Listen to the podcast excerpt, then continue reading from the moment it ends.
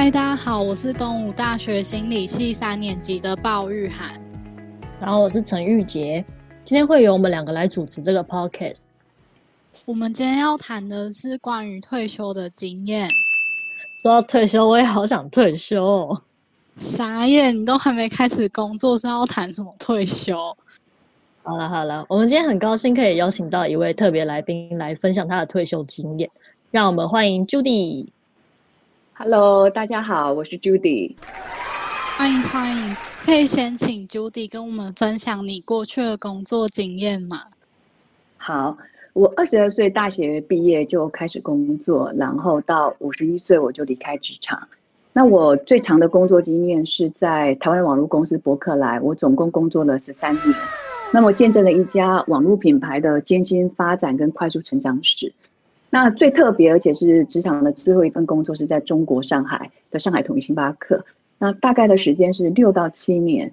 那参与一个国际咖啡品牌在中国市场发展的快速的过程，那那个跟台湾整体的那种小而美啊成熟市场是截然不同的。所以我很喜欢这两个截然不同的工作经验。嗯，刚刚朱迪有提到自己。二十二岁大学毕业就出来工作，是蛮年轻就开始独立打拼的，而且工作了很多年，经验很丰富。从你刚刚说的就可以发现，你过去的那段生活重心好像比较摆在工作上面。嗯，对啊，因为我是五年级生嘛，一般家庭都好几个孩子，所以父母大部分都只是只能拼尽心力让孩子们受教育。那那个世代好像大家有一个共同的这种人生目标的三部曲啊，毕业、工作啊。呃，结婚生子、买车买房啦，退休啊，所以整个大学毕业后，呃，就开始工作赚钱，为自己的人生打拼。这件事情好像是很天经地义的事情。那你觉得是什么样的原因让你这么看重工作呢？是因为工作可以带来好处吗？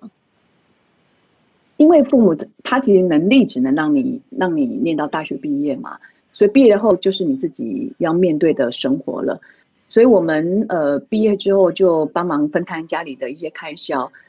那当然就是你工作赚钱呢，它是一种责任，但好像它也是承载你自己梦想的工具。那工作其实可以带来很多好处啊，它可以帮你赚到钱，可以让你呃在工作的这个过程当中，你的你的人生会有一些成长，然后你会不断的要面对一些挑战，然后你会让自己会更有力量。那如果你得到升迁的时候，那种肯定感跟价值感，我觉得是一件很棒的事情。那当然，其实职场常常都是一群人一起打拼做一件事情嘛。那那种大家这种就是团队的感觉、打拼的感觉，其实是让我一直觉得在职场生涯里头会让人其实会上瘾的东西。Judy 跟我们分享了很多工作为你带来的好处，像是。可以赚钱跟获得一些成就感，但除了好处，你觉得工作还有带来哪些坏处吗？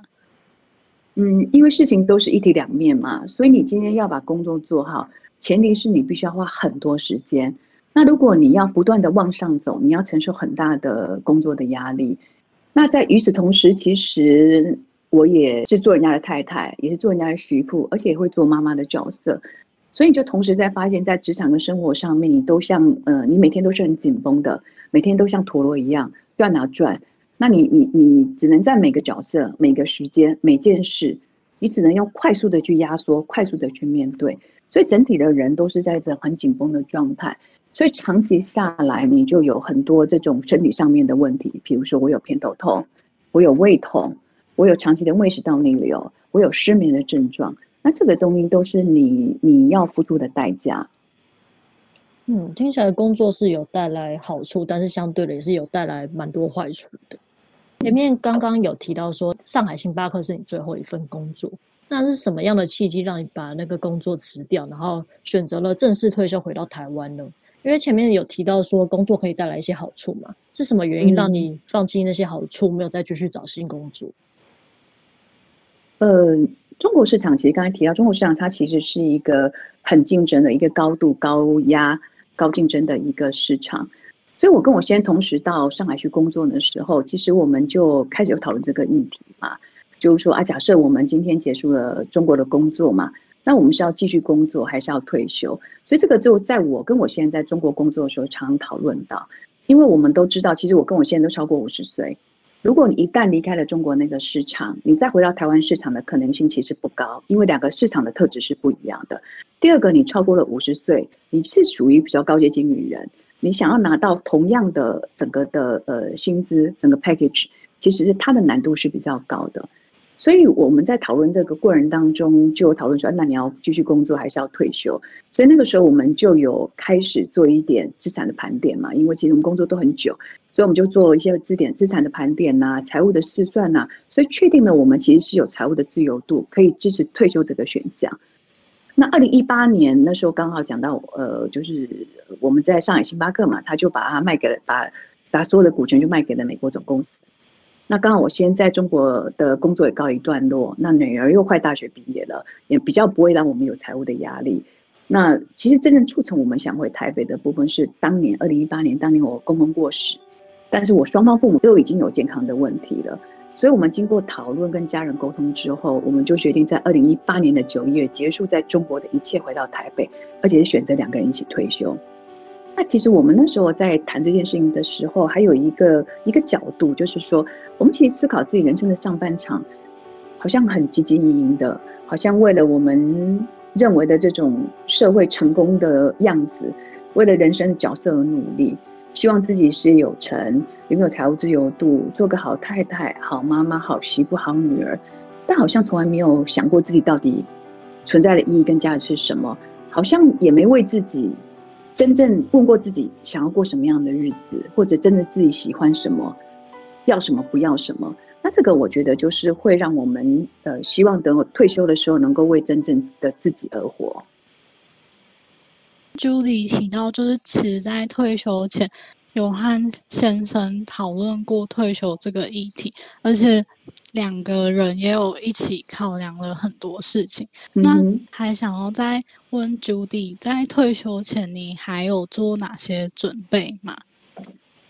刚才讲人生三部曲嘛，哈，退休其实是中曲嘛，所以决定退休其实是人生很重要的事情，你当然一定要做很多准备。那刚才除到提到了，除了跟家人沟通之外，做财务示范之外，其实呃我们是没有经验的面对退休这件事情，所以我们其实也阅读过很多相关的书籍，希望找到如何活出精彩的人生下半场。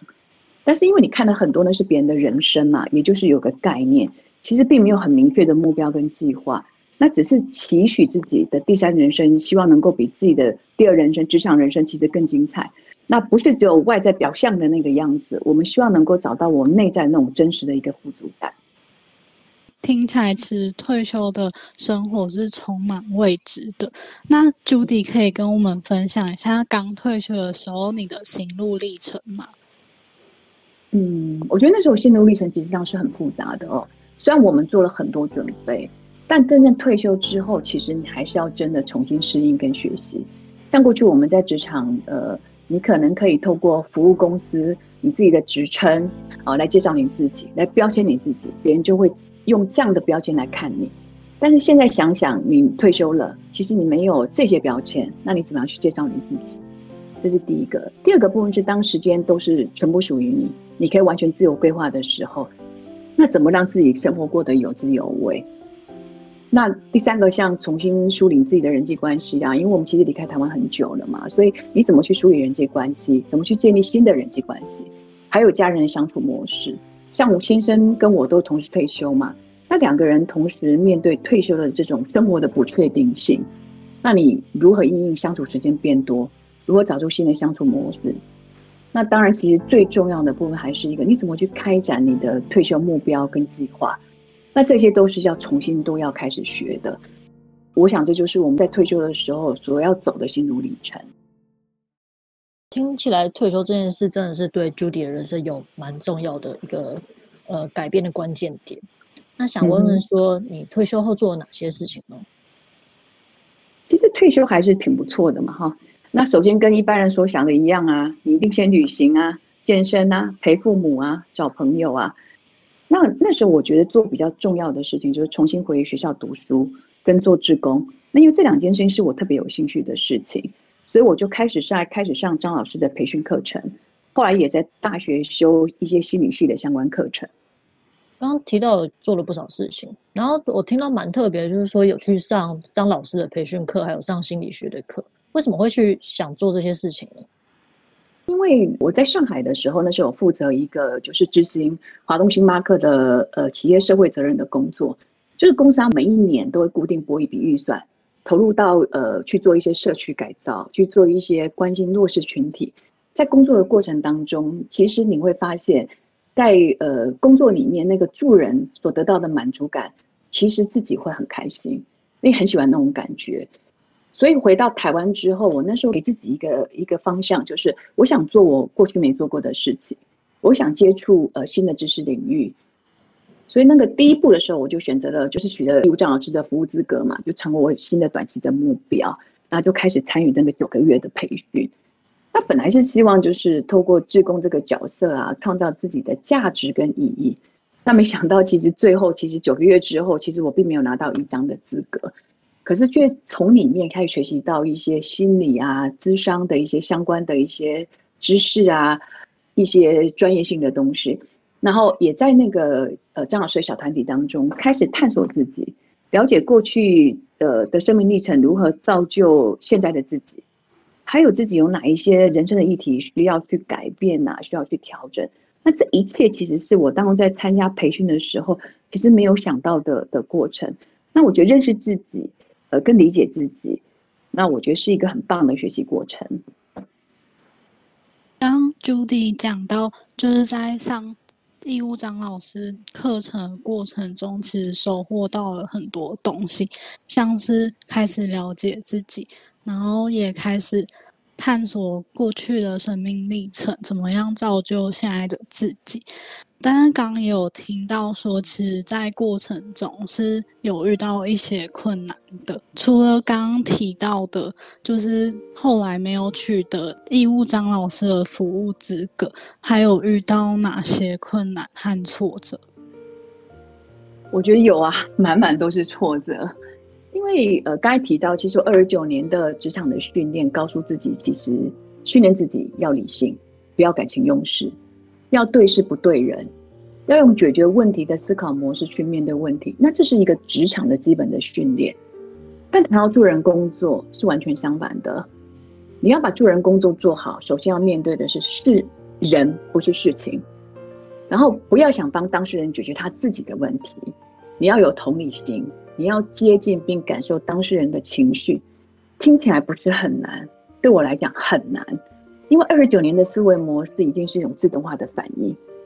那虽然这一路上我不断的自我提醒啊，要我自己要要改变我这样的习惯，要重新归零，要彻底改变，但这个过程真的很挫折，让我的自信跌到谷底，也很气自己啊！为什么为什么其他同学做得起来轻而易举的事情，对我来讲竟然如此困难？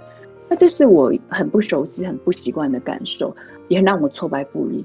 那也就是因为其实呃这个改变不够快、不够多，所以最终我没有取得一张资格的主要的原因。这样的困难其实带给你很大的挫折。那也想知道说，Judy 在面对这样的困难跟挫折的时候，你是怎么样让自己？可以坚持下去的。其实人生的挫折其实一直都是有嘛，那职场其实也非常非常多。那我自己有一个长期的习惯，就是我有一个自我对话的习惯。每当我遇到挫折的时候，我就会告诉自己说，还要鼓励自己说，没关系，你已经很努力了，挫折是常态，你再努力一下，下次可以做得更好。然后我其实这种挫折的时候，我也会跟家人分享我的感受，那他们也会肯定啊，鼓励我。那那时候在张老师的同学也会一起吐苦水啊，因为其实真的很很很累很苦，也会互相支持。那我自己也有个阅读的习惯，也会帮我自己去面对这个怎么样去面对困扰。那这是我一直能够在张老师这么挫败、这么自自信心崩溃的这种状态之下，还能够支持下去的一些会引用的一些资源跟因素。再来就是因为其实我已经过百了嘛，哈，就是说已经五十几岁了，所以你也知道，其实人生的经历里头，有些时候你会知道，当你自己拼尽全力，其实能不能成功这件事情，有时候要看机缘，不是自己能够掌控的。但是事情会发生，可能有它的原因。但是只要你努力过，你就不要后悔嘛。所以当做不到的时候，我就会调整自己的目标，我不会让自己陷在那种无助的那种沮丧当中跟困境当中很久。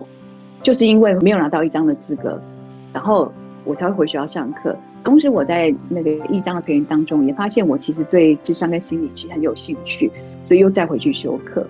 那今年啊，就是修完课的过程当中啊，我又重新回张老师去接受培训嘛。我还是希望能够再为自己的那个成想成为志工的目标再努力。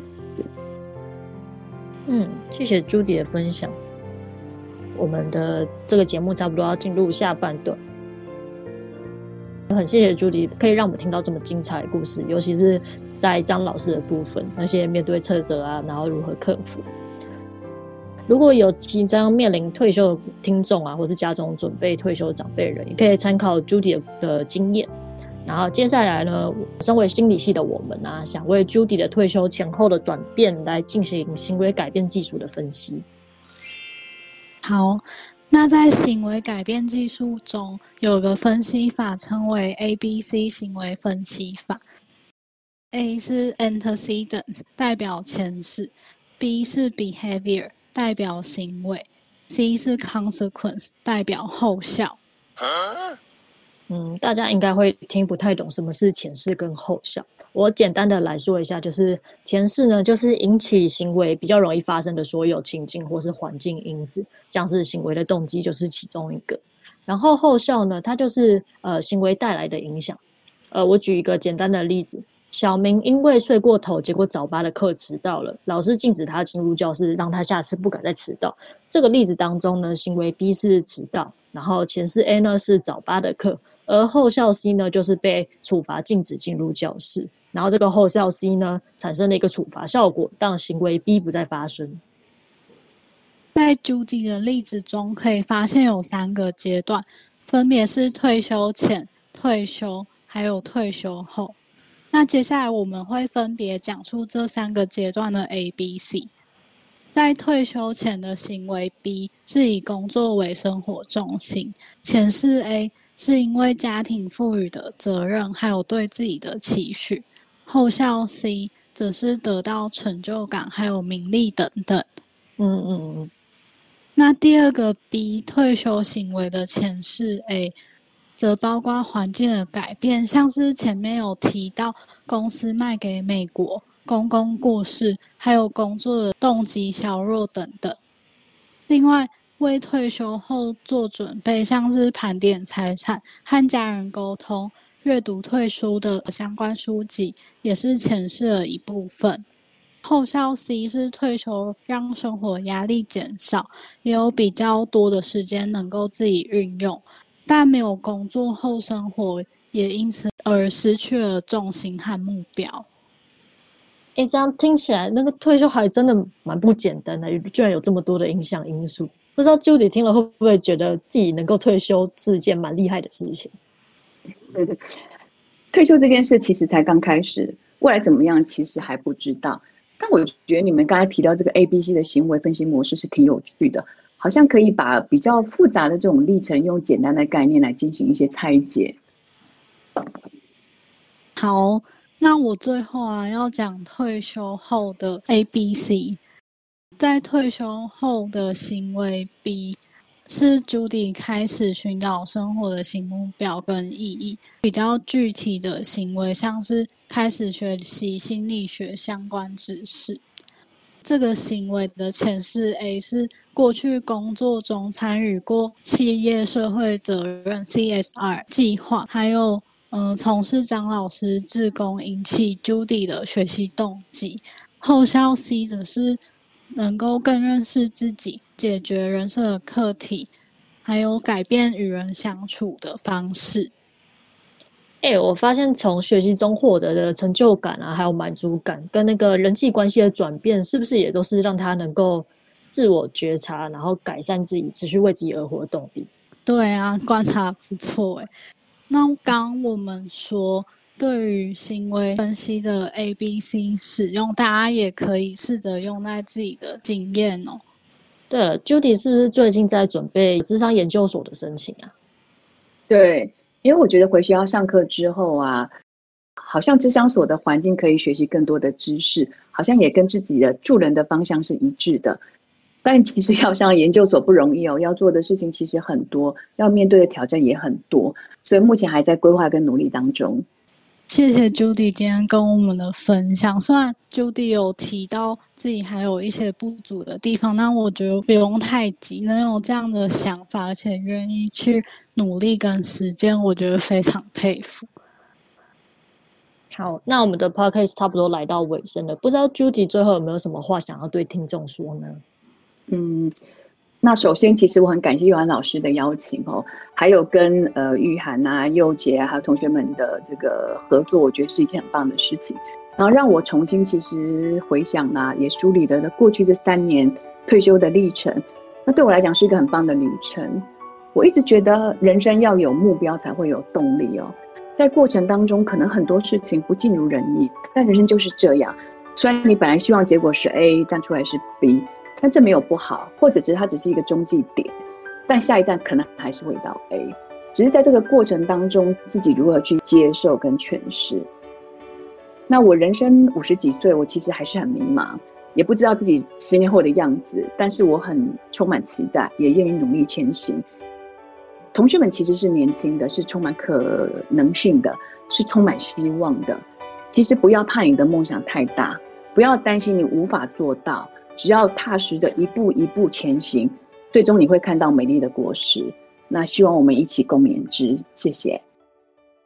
今天听到 Judy 这么励志的故事，也让我觉得我自己也要好好加油。那也祝福 Judy 退休后的生活能够继续保持自己的目标，朝着自己想要的生活迈进。